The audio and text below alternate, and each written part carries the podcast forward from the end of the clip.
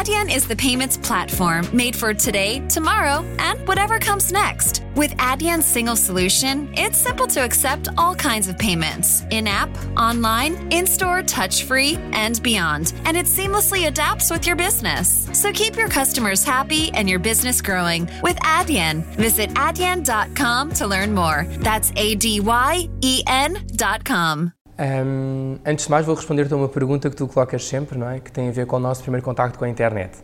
Eu não sendo filho único, tenho uma irmã mais velha, um, o que aconteceu foi o computador estava no quarto dela. E, portanto, havia aqui uma dificuldade muito grande que ela queria muito o espaço dela, uma diferença de 6 anos, portanto, eu invadia o computador, o que era sempre uma aventura, a forma como eu fazia isto era sempre uma aventura.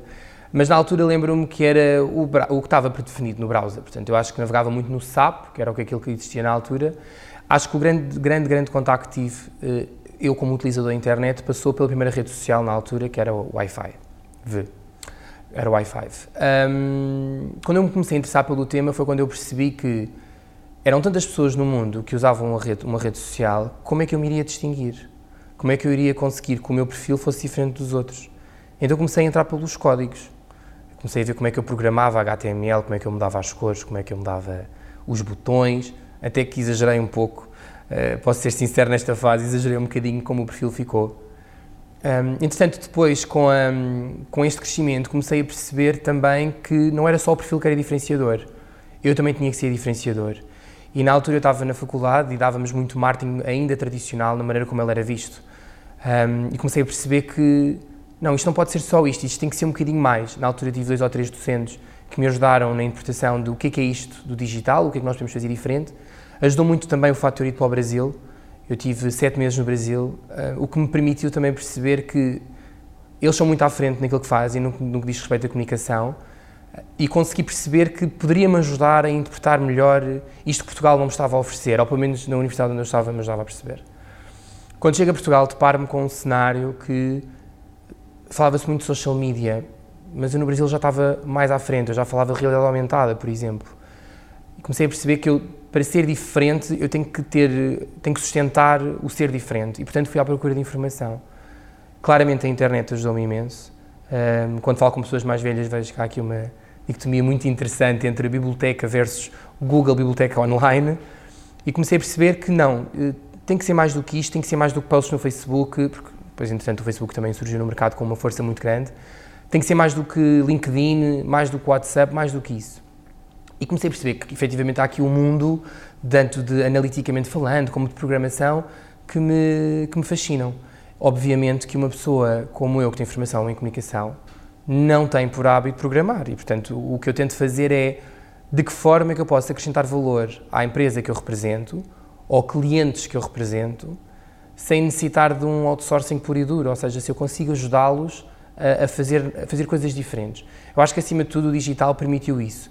Permite fazer diferente.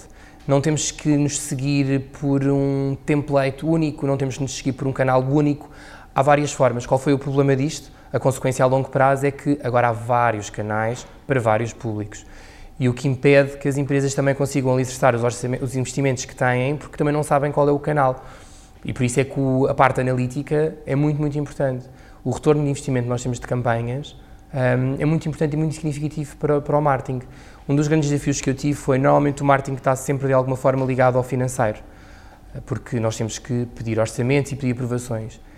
Eu acho que todas as pessoas que começam em comunicação ou em comunicação digital, acho que o primeiro grande desafio é sentem-se com financeiros. Porque eles fazem perguntas, e hoje gosto de trabalhar com eles, mas eles fazem perguntas que nos obrigam a pensar mas desculpe, porquê é que eu vou fazer isto desta forma? Porquê é que eu iria investir num vídeo, por exemplo? O que é que o vídeo vai me trazer? Quais as consequências também a longo prazo? Os retornos, quando nós falamos em awareness, em brand awareness, é muito difícil de, de explicar exatamente o que é que nós temos de retorno. Enquanto que campanhas, nós conseguimos ter o número de cliques, se há uma conversão, se não há, o brand awareness impossibilita isto, porque o KPI associado à reputação de marca não pode também ser só visualizações, tem que ser um bocadinho mais do que isso. Claro que eu tenho para mim, e vou continuar a defender isto enquanto estiver associado ao marketing ou à comunicação no seu todo, um, é suposto as marcas fazerem awareness fora. É suposto as marcas investirem em vídeos e investirem em campanhas que, permitem projetar a marca que nós representamos fora. e só, e só depois ia entrar com um marketing mais agressivo, mais de produto, mais que nos leva à conversão. Porque de outra forma, eu não consigo vender nada a ninguém, esta é a pergunta que as pessoas têm que se fazer, sobre não conhecer. E eu acho que também há um fator muito, muito distinto que tem a ver também com esta questão dos influenciadores, uh, user-generated content, que são coisas que são ferramentas que permitiram às marcas fazer uh, outras coisas de forma mais económica, por assim dizer. É importante também isso, é importante perceber que o digital um, permitiu também, como nova, novas formas de fazer as coisas, mas também um, não haver um investimento tão grande. Não quero com isto dizer que não haja investimento todo, uh, porque quando nós falamos em fazer posts de Facebook, realmente ele é gratuito. Mas quer dizer, o Facebook voltou a alterar o algoritmo deles e agora é person to person e, portanto, as marcas têm que gastar muito mais e é isso que eu às vezes tento explicar uh, para as pessoas que me ouvem, que é o Facebook é uma empresa, o Google é uma empresa, não é suposto ajudarem-nos, é suposto permitirem uh, esta ajuda se nós gastarmos dinheiro. E se efetivamente nós temos aqui grandes players no mercado português, como é o caso da FNAC, por exemplo, que anuncia muito, um, e claramente é assim, se lhes formos perguntar se vale a pena no final do dia, garantidamente eles vão dizer que sim. Eu comecei como. Uh, há muitas pessoas que têm uh, ou acham que, que aos 12 ou aos 11 anos já se consegue perceber aquilo que se quer. Eu sou o atípico disso. Uh, eu descobri o que queria fazer dois dias antes de, das candidaturas terem fechado. Portanto, eu entrei em gestão, fiquei três meses, não era claramente a minha não era claramente a minha praia e decidi dois dias antes uh, inscrever-me em comunicação. Na altura, porque era o nome mais bonito. Dentro da listagem toda que havia, comunicação social aplicada, que ele tinha uma coisa muito, muito interessante. E achei que faria sentido, porque eu era uma pessoa, uh, achava que ser bom comunicador era necessariamente ser bom a fazer comunicação, o que não ajuda, mas não está intrinsecamente ligado. E o que acontece foi para, fui para a comunicação, percebi que me faltava aqui algumas coisas para preencher na minha licenciatura, foi quando surgiu a oportunidade de ir para o Brasil, onde eu me aprofundei um bocadinho mais sobre o comportamento do consumidor, principalmente em mass market, ou seja, no grande retalho. Depois voltei, um, dei por mim a terminar o curso e decidi não vou estudar mais, isto é para mim é suficiente, durou seis meses. Depois fui tirar uma pós-graduação em comunicação uh, e mídias sociais, portanto foi quando eu comecei a perceber esta questão, quando eu comecei a me interrogar do que é que o Facebook, o que é que estas redes sociais podem nos fazer para nos ajudar. Depois, entretanto, voltei a terminar, fui fazer um curso técnico com uma orientação muito mais uh, prática um, sobre Search Engine Optimization, Search Engine Marketing e tudo isso, até porque há uma coisa que o mercado não percebe, o SEO está dentro do Search Engine Marketing e não são três coisas separadas. Um, e depois fui tirar, terminei agora, há coisa de uma semana, um mestrado executivo em gestão aplicada. Portanto, aqui na, aqui na Católica. Vou agora fazer uma tese, portanto, terminei a parte académica do mestrado e agora vou fazer uma tese sobre esta questão da transformação digital para incumbentes e de que forma pode criar ou não valor em relação às startups. Durante o meu mestrado, vou aqui um convite para eu dar aulas tenho para mim que não sou professor e digo sempre isso às pessoas com quem eu estou. Eu sou um, uma tentativa de passagem de conhecimento. E tentativa porque eu tive pessoas que me foram, foram super disruptivas nas perguntas que faziam e eu aprendi claramente. Eu realmente sou um privilegiado nessa perspectiva. Eu aprendo muito com outras pessoas que estão à minha volta. E não é só para comunicação, eu acho que acontece em muitas outras áreas. E portanto sou um privilegiado e as pessoas com que eu estou dentro de uma sala de aula, não sendo meus alunos, eu aprendi imenso com eles e, e acho mesmo que hum, a forma como, como eu estou dentro de uma sala de aula pode ser uma coisa muito boa, mesmo para docentes mais, mais antigos, porque não gosto de chamar velhos, um, evoluírem na perspectiva de assim, a base é a sinergia. A sinergia de conhecimento claramente é um fator diferenciador que impulsiona muito as camadas, porque hoje eu sei fazer uma coisa. Então no digital isto é, eh, claro, é impossível estar a passar conhecimento quando eu tiver, se calhar, 50 ou 60 anos. Não quer dizer que eu não consiga, mas vão aparecer coisas, vai haver tecnologia emergente, vai haver mercados emergentes, plataformas emergentes que eu não vou dominar. Não é porque eu não quero ou porque eu não consiga, é porque eu já vou estar numa fase da minha vida que provavelmente eu vou querer falar sobre coisas que eu me sinto super confortável e sustentado.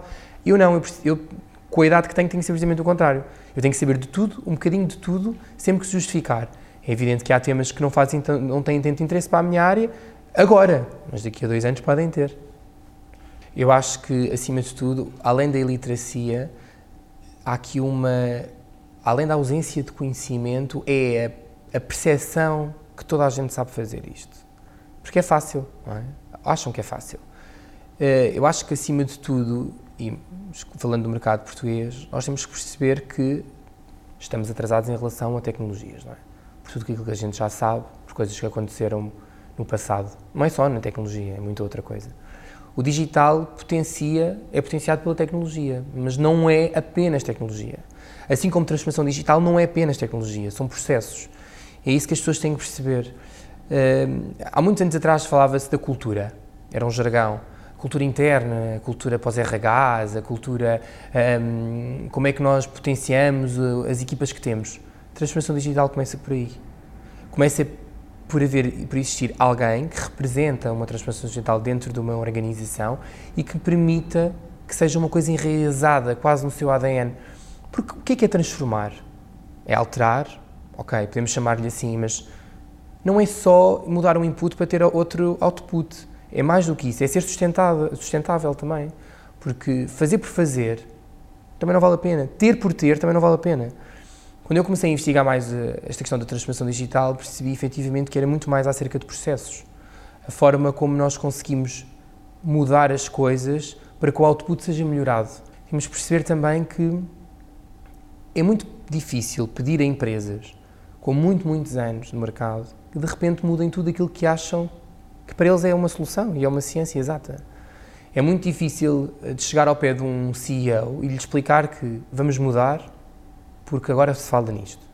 A resposta que nós vamos ter do outro lado é: ok, mas eu não consigo fazer isso agora, ou eu não me interessa. Sempre que há a identificação de um problema, tem que haver também a identificação da, da solução. E, portanto, nós temos que lhes dar a entender que, ok, nós vamos mudar, vamos transformar, com o objetivo concreto disto, de A, B ou C. E, e, aponta, isto não é só em termos de processos internos, portanto, a maneira como nós vamos buscar novos revenues também estão assentes neste modelo. Porque nós não conseguimos simplesmente transformar sem um objetivo final, não é? Seja interno, seja externo, seja, para seja o que for. O problema reside aí. Uh, o IDC tem uma análise muito, muito interessante, que acho que eles fizeram qualquer coisa com, IM, com, IM, com a IBM. Eles dizem que em 2022, uh, 70, 8, quase 80% das empresas vão um, ter novos modelos de negócio disputado pelo digital. Em Portugal, em 2021, portanto um ano antes, Dizem que 30% das empresas vão ter forma, uh, vão, vão, vão, ter novos modelos de negócios assentes na área digital. Portanto, temos aqui um problema. Há aqui um déficit enorme de percentagem um, e acho que simplesmente ou nós mudamos ou então nós não vamos conseguir competir, porque dizer, o mercado é feroz, as empresas são cada vez mais que muitas e, portanto, nós precisamos de, de entrar, de ser, de estar dentro deste nível, não há pelo menos competir em algumas coisas, não, não digo todas, porque assim, transformação digital implica hum, muita coisa e há quase há empresas que até acreditam que é praticamente um novo mindset. E há aqui um exemplo muito bom que eu gosto sempre de, de contar que tem a ver com a transformação digital da José Mel Saúde. Assim, um, pesada, uma instituição pesada, com muitos anos no mercado, com, a trabalhar dentro de uma área muito peculiar, com franjas muito, muito mais peculiares ainda, ou seja, nuances muito difíceis, e de repente eles fazem uma transformação, uma transformação profunda que faz com que o utilizador veja a, a CUF, neste caso, de uma forma completamente diferente. E estou a falar sobre isso porque tive um, uma consulta a semana passada, correu muitíssimo bem graças a essa transformação digital, porque nem, nem sequer tive numa fila. Havia um quiosque, havia, uma, havia, ainda existia a necessidade de haver uma pessoa a ajudar no quiosque, portanto, eu também percebo que, mais uma vez, seja difícil pedir a uma pessoa de 70 anos que interprete. Não estou a dizer com isto que as pessoas de 70 anos não consigam, não, não é esse o, o pressuposto. Mas vamos convir que será mais complicado para uma pessoa mais antiga, para não dizer velho novamente, de, de entender. Ou então, às vezes passa também pela necessidade, não é? Porquê que eu estar a fazer isto? Eu posso simplesmente ficar numa fila. A questão é que, mais uma vez, em termos de processo, aquela pessoa está na fila, aloca um recurso, que vai perder mais tempo, tempo esse podia estar a dedicar a outras coisas, e no final do dia, se calhar, podíamos atender mais doentes. Portanto, a ideia aqui da José Mel Saúde, acho que a ideia foi essa, foi um motor muito, muito grande, muito profundo, muito difícil de rodar e que de repente consegue fazer aqui uma transformação profunda que ajude efetivamente as pessoas. Também temos que perceber uma coisa: as empresas mais antigas têm uma coisa boa uh, antes de perceberem que querem fazer esta transformação digital: dados, histórico, não é? Uma empresa que existe no mercado há 50 ou 60 anos tem uma coisa que uma startup nunca vai ter. Quer dizer, pelo menos quando, quando é criada. Portanto, se nós aplicarmos esta transformação digital com novas, com novas inovações, com inovações disruptivas, como é o caso do, de, de Big Data, das clouds, de realidade aumentada, do que seja, nós podemos oferecer uma experiência ao utilizador que ele nunca, de outra forma, teria. E, portanto, a categorização destas bases de dados permitem, não é? Porque também ter uma base de dados que não está trabalhada também não nos vai ajudar muito, não é? Mas aplicar isto a perfis, não é? A conseguir categorizar bases de dados para que nós consigamos oferecer ao utilizador coisas únicas, muito mais rápidas e eficientes, onde ele se sente único, porque o problema de trabalhar para as massas é mesmo isso, não é? Trabalhamos para todos, mas parece que não trabalhamos para nenhum, uh, e aqueles e-mails fantásticos que nós recebemos a dizer olá, e nós já sabemos que aquilo foi em massa para toda a gente, acho que isso não ajuda, porque acho sinceramente que a transformação digital também é um bocadinho como a moda. É muito falada porque é tendência, mas também tem uma coisa muito interessante que é um, as pessoas conseguem uh, perceber que por ser uma necessidade, como a moda é, na perspectiva de que as pessoas não querem usar sempre a mesma roupa, acaba por nos conseguir ajudar uh, na interpretação de, de, novos, de, nova, de, nova, de novas plataformas ou de novas formas de fazer negócio. Porque uh, se a moda tem uma, uma, uma, aposta de vamos mudar tendências porque faz sentido, a transformação digital também é um bocadinho isso. Vamos acompanhar tendências porque faz sentido. E a moda não quer simplesmente mudar a roupa. Tem que, tem que, ser, tem que haver um valor acrescentado para aquilo. E acho que a transformação digital, na sua gênese, é mesmo isso. É a melhoria de processos, é chegar mais, mais depressa, mais eficiente, uh, com novas abordagens, novas formas de fazer negócio também, porque isso é uma das coisas que as empresas, obviamente, têm um interesse imenso. E, portanto, eu diria que a base de sustentação disto é cultura, interpretar como é que nós podemos fazer. Acho que é ser ambicioso, mas não ser ambicioso desmedidamente, porque acho que também não se consegue mudar uh, do 8 para 80 em um dia. Há um ditado que nem Roma nem Pavia se fez num dia. E, portanto, a transformação digital é um processo muito ongoing, muito uh, parar, avaliar, reavaliar e perceber de que forma é que nós conseguimos fazer isto. Claro que há imensas frameworks, academicamente falando, que nos ajudam de que forma é que nós podemos fazer isto. Mas, honestamente, eu acho que é aplicado a cada realidade. E cada empresa terá a sua a dificuldade de mudar processos, porque o problema destes processos às vezes é que eles demoram muito a fazer, mas os outputs são muito importantes. Ou seja, mudar aquele processo, tendo em conta que eu posso fragilizar o meu output, então não façam.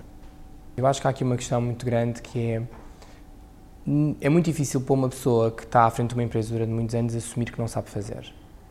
Mas eu tenho para mim que pode ser visto um outro prisma, que é porquê que um CEO ou um CMO tem que saber fazer tudo? Porque assim, se assim fosse, não existiam empresas, existiam one-man show. Portanto, eu acho que aqui há uma coisa muito, muito interessante que tem que ser avaliada, que é é normal as pessoas não saberem. Agora, ouvir isso de alguém, acho muito difícil. E acho que há aqui também uma questão que, muito interessante, que é, então, mas vocês fazem transformação digital? Claro, claro, estamos, estamos com um processo ongoing, desde 2013, e que, e que um dia vai, e que estamos quase já na fase final do processo, e portanto, onde no fundo não estamos a falar, não estamos a fazer absolutamente nada. Pegando também nesta questão dos CEOs mais antigos, uh, e falando aqui um bocadinho dos mídias tradicionais, é a parte de reputação, que é, em Portugal ainda há muita sensação, o digital ganha cada vez mais, uh, tem, tem, cada vez mais penetração no mercado, não é? Mas no que diz respeito ainda à reputação, e tendo em conta que nós temos empresas mais antigas, é muito visto como só o que é impresso, só o que está na capa do Expresso, por exemplo, é que é relevante. Tudo o resto não é. No entanto, o Expresso tem o Expresso online.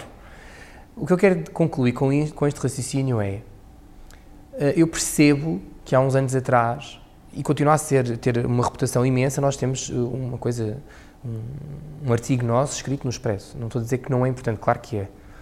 O que não é uh, tão relevante assim é analisarem que só está na capa do Expresso é que é importante.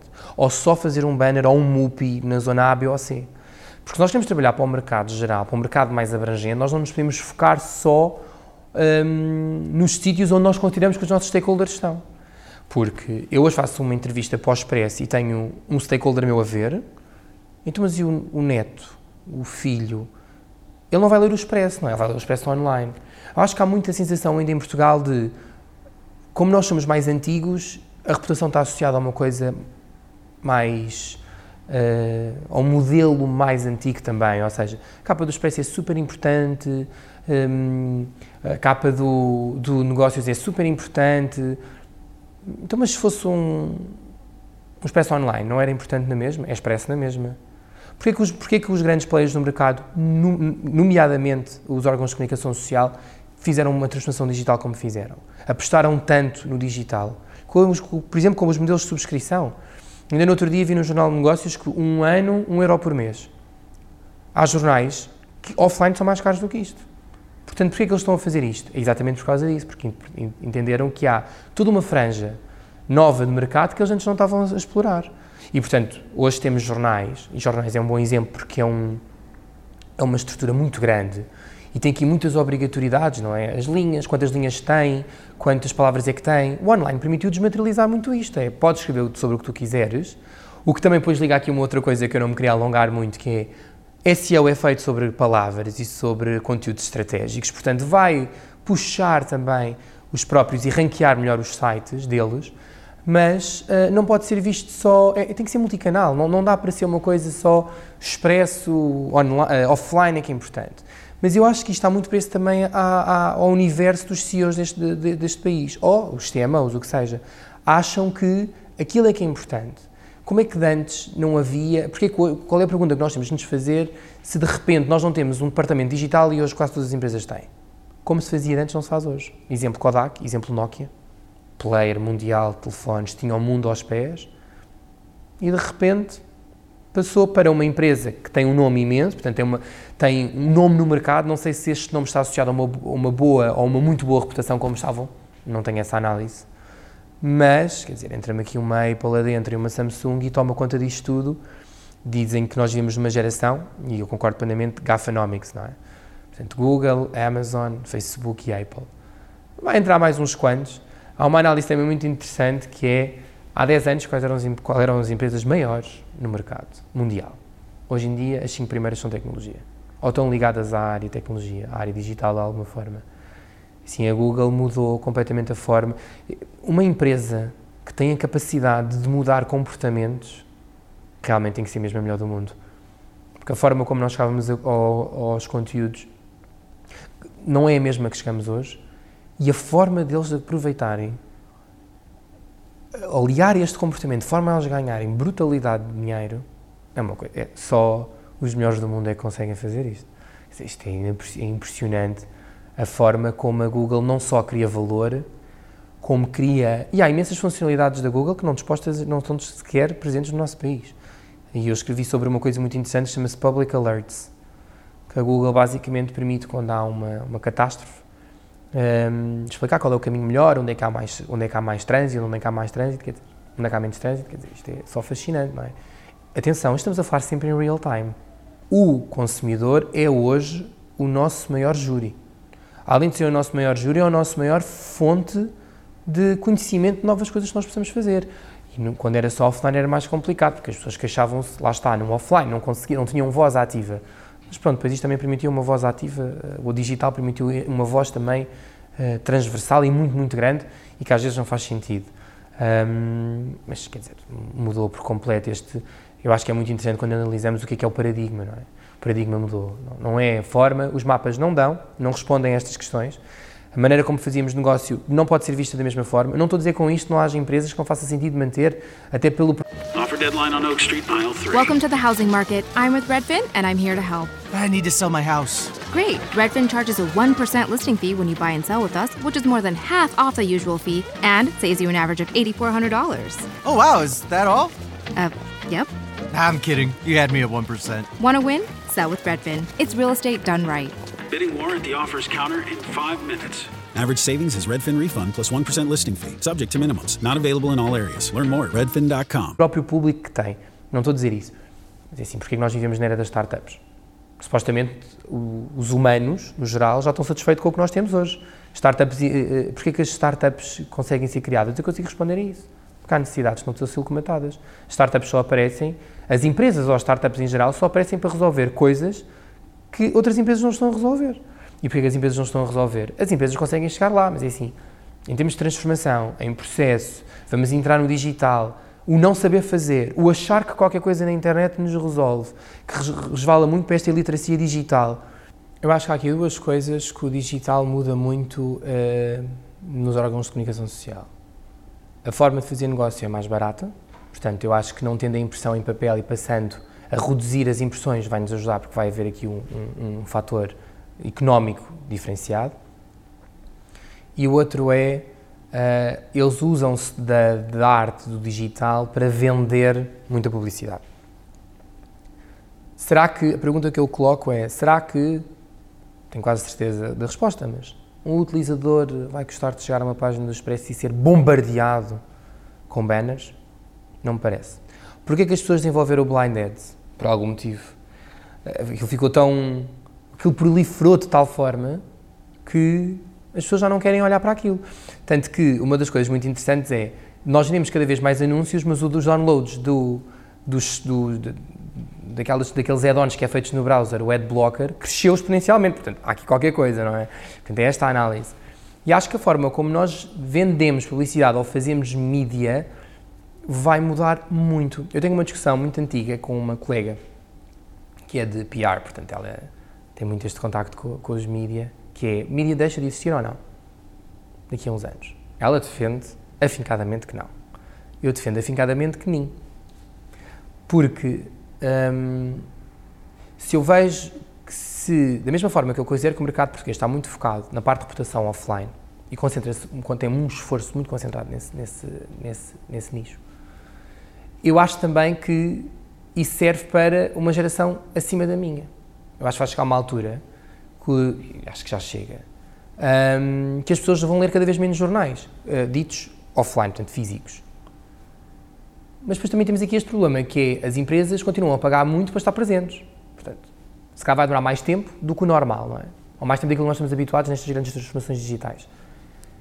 Mas se. Uh, isto depois também gera aqui outro problema grave, e é o que ela defende, é a quantidade de fake news que podem ser criadas, não é? Porque assim, os órgãos de comunicação social são valorizados porque supostamente dizem as notícias alegadamente verdadeiras, mas são criados por tais notícias todos os dias. Depois também gera aqui um problema muito grave que é são ou não são verdade. E vai depois ferir também eh, as suscetibilidades de outras pessoas, não é? Também tem que se ter isso em conta. Mas sim, acho que os mídias tradicionais, como eles são vistos hoje em dia, vão ser alterados. Acho que a, a forma como eles fizeram a mudança para o digital Uh, o caso que eu tenho mais presente é realmente o do Expresso. Uh, o Expresso foi o primeiro órgão a ter um Snapchat. Portanto, a forma como eles perceberam que a notícia é do mundo, a notícia pertence a quem lê, vamos proliferá-la, eu acho que é muito, muito interessante. Agora, terem identificado que existem artigos que são muito, muito interessantes e que têm que ter acesso à subscrição, eu acho que é fantástico. Isto é aqui uma nova forma de, de ganhar dinheiro, não é? Passa a expressão que antes era impossível, porque assim eles fazem, eles fazem um jornal offline para toda a gente comprar, não é? É diferente, ali eles podem fazer, e até em termos de, eu acho que eles ao fazer isto também conseguem fazer uma coisa muito interessante, eles, conseguem, eles come, começam a categorizar os perfis online que eles têm, e portanto, se, eu, se já sabem que o meu perfil está associado a quatro ou cinco artigos tipo, pode ser muito, muito, muito interessante devolverem uma informação que para mim faça sentido e eu estou disposto a pagar para isso. E nós temos aqui um exemplo concreto que não tem muito a ver com órgãos de comunicação social, que é o Spotify. Eu acho que há aqui um enquadramento muito, muito interessante, que é, muito antes de chegarmos ao artigo 13, o YouTube, uh, mais uma vez, o consumidor muda e o acesso à informação é feito uh, camada, nas camadas mais jovens através do YouTube. Eu acho que aqui também há aqui um deep learning que nós devemos, que nós devemos eh, fazer, que é se calhar os vídeos podem ser muito interessantes na passagem de conhecimento. Uh, e cada vez mais uh, pessoas com uma geração mais baixa não usam o Google como fonte de informação, usam o YouTube. Pronto. Eh, em relação àquilo que, que, que, aconteceu, Eu acho que, para começar, o, o YouTube faz uma campanha, não é? Nós podemos chamar Save the, Inter Save the Internet, onde eles acham que é uma coisa superior a eles próprios. Portanto, eles posicionam o assunto como isto não é mal para nós, isto é mal para a internet. Pronto. O, o Ant eh, partilhou isso, mas acho que sinceramente não teve a ver com a questão do artigo 13 nem com a questão do YouTube. Tem a ver que ele usa uma plataforma e ganha muito dinheiro graças a uma plataforma que corre o risco de ser eh, pronto, de conhecer melhores dias. E, portanto, acho que aqui não vamos nos iludir e tenho pena em, em tentar desenganar os mais céticos. Efetivamente, eu acho que aquilo foi só preocupação com ele próprio. Portanto, acho que aquilo foi uma tentativa de. Claro que ele tem escala, claro que uh, pode haver aqui uma passagem de. uma tentativa de. Vamos tentar que isto não aconteça. Acho que sim, que é o primeiro passo também para uma censura. Uh, e como nós sabemos pela história, uh, essa censura não resulta mas também concordo que tem que haver algum, algum balanceamento, ou seja, tem que haver aqui algum controle. Também entendo que as pessoas que são portadoras de, de conteúdos não queiram uh, ver a sua marca exposta sem ganharem com isso. Portanto, acho que a campanha foi muito bem posicionada e acho que o, o YouTube, sendo uma fonte de rendimento muito grande para muitas pessoas, acaba por ter mais uma vez aqui speakers, key speakers fundamentais para que isto seja uh, albarroado. E hoje em dia a internet tem dimensões que ninguém conhece. E, portanto, tem um poder incrível, nem falo de alcance, porque isso é mais do que evidente, mas mesmo de poder, de fazer muita coisa. Esta, esta questão da conectividade é muito bonita e nós gostamos, e trabalhar o mobile é fantástico, mas também é perigoso, levado ao extremo. É assim, como é que eu dou um telefone a uma criança com 12 anos porque é que ela me sair da escola e ela pode ser localizada? Eu tenho a certeza que se isto for perguntado a muitos pais, os pais vão dizer não no entanto, sabem que, sabem que precisam de contactá-los. Se aquilo não tem interesse para os leitores, porquê é que eles lá põem? E cabe-nos a nós fazer esse julgamento? Não, não cabe. São formas de ganhar dinheiro. É assim, desde que seja legal e desde que respeite. É assim, se calhar há pessoas que são impactadas pelo conteúdo e não têm essa noção. Aliás, eu tenho para mim que há muitas pessoas que não têm a noção. Porque eles depois mudam, não é? A parceria, publici... é, ou parceria ou apoio, mas apoio, eu acho que apoio, como é mais visto como pago, acaba por ser ao nível da parceria. Mas quer dizer, não, não nos vamos enganar, não é? Mas sim, respondendo à tua questão, acaba, passa um bocadinho por aí. Eu acho que, mais uma vez, uh, se analisarmos a democracia como uma organização, uma empresa, passa por ela se adaptar, não é? Ou seja, um, ehm, os canais têm. O, o, o, temos que privilegiar os canais, não é? A forma como nós chegamos às pessoas. Se nós identificarmos que, se calhar, a própria democracia tem que ter um processo de transformação digital. Se calhar, a própria democracia precisa de espelhar os seus conteúdos de uma forma diferente. Porque temos um artigo com 5 mil páginas, toda a gente sabe que são muito poucas as pessoas que vão ler aquilo. Porque não ter destaques? Porque não funcionar como highlights? Porque não dar uh, o sumo daquilo? E não, ou seja, não é olhar para aquilo e ver, toda a gente vai ler isto, é? Porquê que se calhar há pessoas que não dominam o tema? Porque se calhar nunca foi explicado de uma maneira que as pessoas pudessem opinar. Porquê que o Trump, e falando um mercado que não é o nosso, moveu-se tão bem em social media. Ele, eu, eu conheci a pessoa que esteve à frente da, da, campanha dele a nível do Twitter. Eu conheci-o, quer dizer, estive com ele presente na Web Summit, porque ele falou, no, no não deste ano, no ano passado. Ele tem, ele tem 2,20 metros, e é branco, branco, branco, branco, cabelo louro, portanto é um sósia dele uh, com menos base. Quer dizer, e ele, a forma como ele responde, ele é agressivo mesmo, ele não é uma pessoa que seja amável ou empático. Mas ele investiu em social media e criou uma personagem que é uma quer dizer, que por acaso a nível do Trump nem acho uma personagem, acho que ela é mesmo aquilo, e fora ideologias políticas, e ele investiu nisto porque ele sabia que havia ali um nicho, ele sabia que havia ali uma camada que tinha interesse nisto. E o mesmo se passa para as camadas mais jovens. Se, se as pessoas fogem das redes sociais onde estão presentes hoje, é as, as empresas, ou a democracia, ou o governo pensar de que forma é que eu chego às pessoas? Exemplo ótimo disto, para não dizer só mal. PSP. PSP começou a ter uma rede social que era uma coisa que, jamais, que era impensável há 10 anos atrás e de repente tem imenso, imensa forma de comunicar, tem imensos seguidores, porque acho que eles até têm alguns seguidores, pelo menos a última vez que eu vi, um, e comunica de uma forma diferente. Isto se calhar até ajudou a dar aqui um, um refrescar num tema que é tão forte e que gera tantos problemas, não é? Porque toda a gente é a primeira a dizer que a nossa polícia é fantástica, mas também quando acontece alguma coisa são os primeiros a criticar. Não só a polícia, é no geral. E, portanto, eu acho sinceramente que a democracia tem que olhar e perceber. Nós somos feitos de quê? Pessoas. Pessoas que decidem. Não é as pessoas só que estão lá em cima. Porque a história também nos diz que já houve muito a plebe, e com muitas aspas aqui, que já alborrou ditadores. E, portanto, se há coisa que os nossos uh, ministros ou presidentes ou o que seja deviam saber é que nada dura para sempre. Uh, e muita sorte têm do povo não se manifestar assim tanto.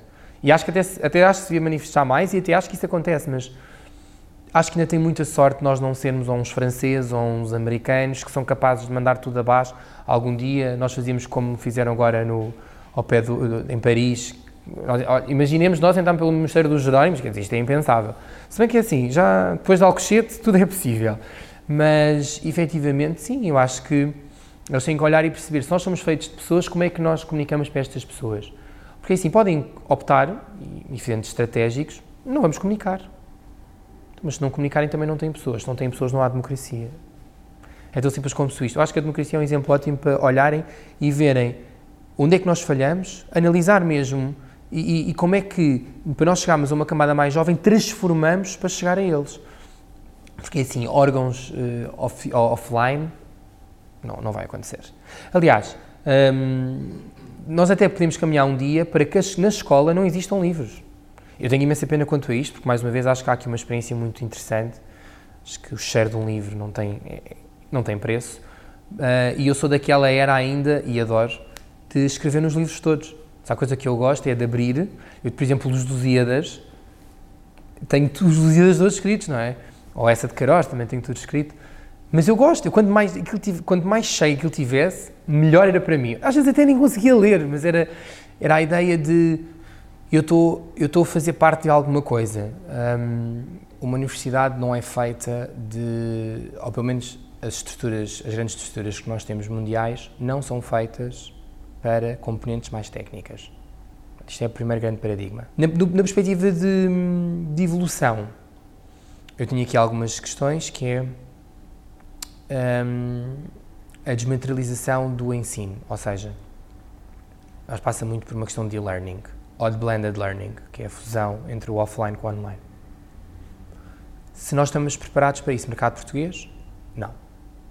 E fez um estudo, não é, onde diz que as pessoas estão dispostas a ter em formato blended learning, mas que para isso têm que pagar menos propina. Portanto, o que este estudo indica é: eu sou um executivo, tenho menos tempo, portanto dava tudo para adequar esse meu tempo num formato de learning, mas para isso tenho que pagar menos. Porquê? Coursera existe há anos, University of Illinois faz isto imensas vezes, Harvard faz isto imensas vezes. Porquê que o português... E estou a falar do o estudo foi feito em Portugal para portugueses, executivos de topo. Porquê que estão dispostos a pagar menos? Porquê? Porque, mais uma vez, entramos naquela questão da reputação. Porque as, as pessoas que estão em frente das empresas acham que têm menos uh, poder, ou menos alcance, ou menos reputação associada que tirar uma coisa offline. E isto incomoda-me porque eu já fiz alguns cursos online e eu dou por mim a não pôr no meu CV. Porquê? O aluno mudou porque o aluno é uma pessoa. E, portanto, eu acho que acaba por... Eu acho que depois temos aqui outra barreira que é há docentes muito antigos que não querem mudar. E que, honestamente, acho que não têm que o fazer.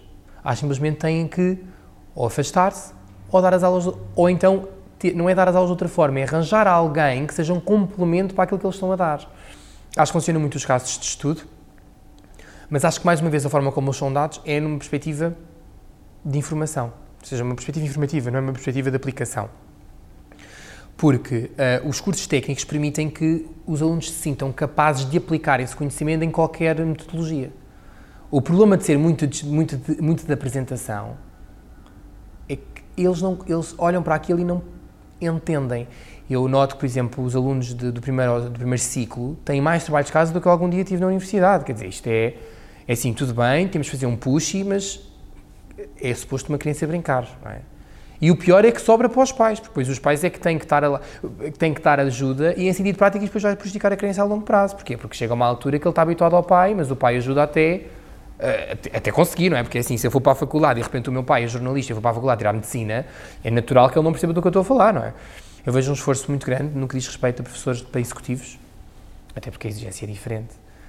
Um, mas vejo muito aqui um esforço de framework, de metodologia, de como é que mudamos, por onde é que começamos, é porque também há muitos executivos em Portugal, principalmente, a querer fazer reciclagem de conteúdo, fazer reciclagem de, de, de formações e até apostar noutras áreas. Acontece, não é? Uh, a Católica tem formação de executivos há 25 anos e, portanto, acompanhou este processo durante muito tempo. Nós não fazemos nunca mais, e através do processo da transformação digital e também de social media, nós não fazemos mais alunos ou pessoas para o mercado geográfico. É mercado mundo completamente. E acho que isso também, o social media também ajudou muito a potenciar uh, o alcance que nós temos. Pelo menos uma perspectiva de awareness das próprias marcas. Acho que começou por aí. Bem, em relação à, questão dos dados, ou das grandes instituições que são portadoras de dados, como falei há pouco, uh, estas empresas incumbentes, as mais antigas do mercado, têm quantidades de dados exorbitantes. Isto também resvala aqui por uma questão também de privacidade, e o tema muito em voga foi esta questão de, de, do RGPD, não é? Um, eu não acho que eu acho atenção, eu acho que o utilizador tem sempre o direito de dizer não, não quero receber este tipo de informações. No entanto, os dados ficam lá.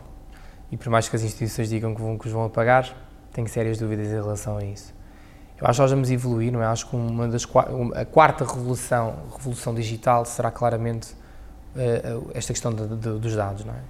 Eu acho que vamos passar por um pressuposto que empresas a vendem dados umas às outras uh, e estes dados representam pessoas. Pessoas essas que eu posso até ter feito, uma subscrição de um produto, mas de repente estou a vender, a subscrição de um produto era de um carro e de repente já me estou a vender sob alarmes. Do ponto de vista de quem faz comunicação, eu acho isso uma coisa incrível, não é? Porque há aqui uma, uma transversalidade que faz sentido. Se eu comprei um carro, vou precisar de um alarme. Portanto, eu acho esta maneira de fazer as coisas muito interessante. Do ponto de vista do utilizador, não. Porque eu quis o carro, não quis o alarme. Portanto, acho que há casos de empresas que têm muito, muito, muitos dados, e acho que tivemos aqui casos flagrantes, como foi do Cambridge Analytics em relação às eleições, um, acho que não vale a pena falarmos sobre isso agora. Um, acho que vamos ter aqui um problema que é o que fazer com tantos dados, porque eu acho que há muitas empresas que também têm, mas não sabem tratá-los. Têm porque têm, não é? Uh, e as páginas de amarelos, por exemplo, têm imensos, no entanto, hoje em dia estão em declínio, não é? E, portanto, eu acho sinceramente que a forma como estes dados são absorvidos, retidos e trabalhados tem aqui uma série de, de, de questões que não vão nos dar. E acho que isso depois resvalou para coisas como a criação de um DPO nas empresas. Acho que, acima de tudo, também se devia pensar que, se os dados são tão importantes ao nível da democracia, porquê é que não há um ministério sobre isso? Não digo um ministério, mas porquê é que não há uma... Hum, pessoas a quem estão afetas esta área digital? O que é que é os dados? Cruzamentos de dados, informações, hum, que caminhamos para uma coisa que um dia vamos ser todos um Big Brother eu tenho quase certeza que isso vai acontecer. Não há, muita, não há muito como fugir a isso. As consequências disso é que ou se tenta, é, é muito difícil pôr um travão na internet e por causa disso vai ser muito difícil pôr um travão numa coisa que já está pré-estabelecida que vai acontecer. Que é, nós vamos ser todos ratinhos dentro de um laboratório. O mal disto é que uh, nós consideramos, eu tenho, eu tenho, esta para mim, isto é um, sound, um soundbite grande, nós achamos todos que somos livres, mas nós efetivamente não somos. E portanto, eu acho que as pessoas consideram que eu faço o que eu quero quando eu quero e contra mim falo, não, não, não é nada assim. Nós fazemos aquilo que é socialmente aceito, que foi imposto por alguém, seja essa pessoa quem for, e portanto temos que fazer aquilo que é suposto. Porque quando não fazemos, somos aquelas pessoas rotuladas como ou freaks, ou diferentes, ou quem é esta pessoa, ou esta pessoa tem mania que é diferente porquê. Portanto, é assim, nós queremos a diferença, mas só até um certo nível. Eu diria que numa escala de 1 a 10 queremos 2. Um, há pessoas, que até do meu, do meu círculo de amigos, é que efetivamente são freaks na sua essência. E, portanto, eu acho que sim, essas pessoas são livres. Não se coadunam com coisas que não concordam e, portanto, não coadunam, não fazem. Um, claro que tem que haver aqui um, uma rigidez na, na, parte de, na parte da democracia, porque assim, é uma democracia, não é free will para toda a gente e toda a gente faz o que quer. Mas a minha questão é qual é a fronteira? Da mesma forma que é, qual é a fronteira de, dos dados, do uso dos dados, qual é a fronteira da transformação digital, qual é a fronteira do Big Brother? Essa fronteira para mim não é visível e acho que o perigo mora aí. Tem que haver um limite que as empresas, instituições, governo não estão disponíveis para ultrapassar. Acho que o Big Brother é um exemplo disso. Porque por mais que eu ache que faça sentido, mais uma vez, do ponto de vista da empresa, eu ter uma geolocalização no telefone e receber uma mensagem dizer passaste por aqui tens um desconto, acho isso muito interessante do ponto de vista de comunicação. No ponto de vista do utilizador, Acho péssimo. Porque sinto que não sou eu. Se eu quiser fazer uma coisa, sei lá, se eu quiser fazer uma coisa que não quer que ninguém saiba, é? Pode ser ir comer um hambúrguer porque combinei com a minha família gostava de dieta. Não tem que ser uma coisa ilegal ou quer que seja. Quer dizer, não consigo perceber onde é que está o, o, o limite e não vejo, sinceramente, ninguém preocupado com isso. E acho que o limite tem que ser imposto por um órgão acima de qualquer coisa. Portanto, eu acho que passa pelo governo uma decisão estratégica de que, não, nós temos de ter aqui um fórum, que seja um fórum, se há fóruns do World Economic, também pode ser um fórum de inovação digital ou uh, limites do digital, que é até onde é que as empresas estão, até onde é que nós podemos ir.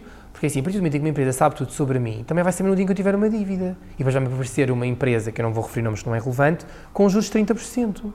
E economia, quando é fragilizada?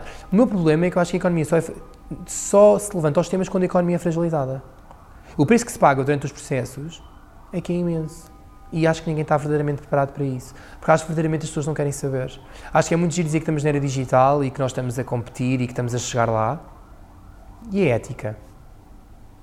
Dizem que as máquinas vêm substituir o homem. Se eu vejo um problema nisso, eu sou daqueles, se calhar, ainda otimistas que acha que quando nós tivermos a máquina tem que existir alguém que faz a máquina e quando tivermos a máquina nós vamos ter ah, novos modelos de negócios associados, logo nós vamos precisar do humano para programar a máquina. Se caminhamos para 50 anos depois não precisamos do homem porque a máquina já está altamente programada com a questão do deep learning e do machine learning, sim, também acho que chegamos a isso. Que eu acho que passa para haver uma tributação das máquinas às empresas, claramente. Acho que não é justo uh, uma empresa, por ter uma, uma capacidade de investimento muito acima da média, possa de repente ter centenas de mil máquinas e despede toda a gente. A democracia passa por ter justiça e isso não é justo. E portanto, para mim, é, querem ter máquinas, acho que sim, acho que estão todas as pessoas no direito de conseguir evoluir, mas mais uma vez, até um limite, porque eu vejo empresas com grandes investimentos que podem de repente ter só máquinas. Portanto, a parte ética, a parte laboral, a parte do que quer que seja, desaparece, porque já não é preciso humano para nada. Mas quem habita, quem faz democracia, quem paga impostos, somos nós, não é máquinas. Portanto, eu acho sinceramente que tem que ser repensado é a inteligência artificial vai nos ajudar muito, acho que sim. Acho que nós podemos ser super-humanos, sim. Se, no, se, eu acho que nós hoje em dia estamos bem como estamos e evoluir pode ser eh, um sinónimo de infelicidade, também posso achar isso. Porque eu acho que nós só queremos coisas porque não as conhecemos e depois quando, quando as conhecemos não queremos, mas depois já as temos e portanto já é difícil voltar atrás acho que passa por hum, perceber o porquê da máquina. Acho que também não é justo uma pessoa fazer um trabalho repetitivo todos os dias. Mas também é uma escolha, não nos vamos esquecer disto. As pessoas escolheu aquilo. Claro que não vou falar de casos mais preponderantes, não é? pessoas que estão fartas, que não têm para onde ir, portanto, eu, eu entendo isso e não sou ninguém para fazer esse julgamento. Mas acho sinceramente que a máquina pode. É aquela questão do aprendiz ou mestre, não é? Quem é que um dia vai superar? Nós ainda somos os mestres da máquina ou já somos só os aprendizes? Uh, a pergunta, eu não tenho a resposta para isso. Um, acho que passa por uma tributação, como referi, porque não faz sentido de outra forma. E acho que se caminhamos para um digital que é do humano para humano, pelo menos a tentativa é essa, às vezes leva-se o humano para massas, portanto tenta-se escalar aqui onde, onde, antes não era possível, hoje em dia é possível fazer este, este, este escalar desmedido, sem ser segmentado, fazer por fazer e ponto final parágrafo. Acho que também temos que ter a alerta para uh, nós somos pessoas e as empresas só existem porque existem pessoas e o mercado só existe porque existem pessoas. E as marcas só existem porque há pessoas que pagam mais do que deviam ou não. E portanto é melhor repensar o que é que esta inteligência artificial ou as máquinas podem fazer para o mercado, elas podem ajudar em muito, podem até fazer, pode ser até um acelerador de economia, mas não é economia que resista se não houver pessoas para comprar. Portanto, acho que passa por aí. Do you know how many files your employees have uploaded, downloaded, emailed, airdropped, slacked, or shared via Google Drive today? A lot of that data has left your organization and you don't even know it.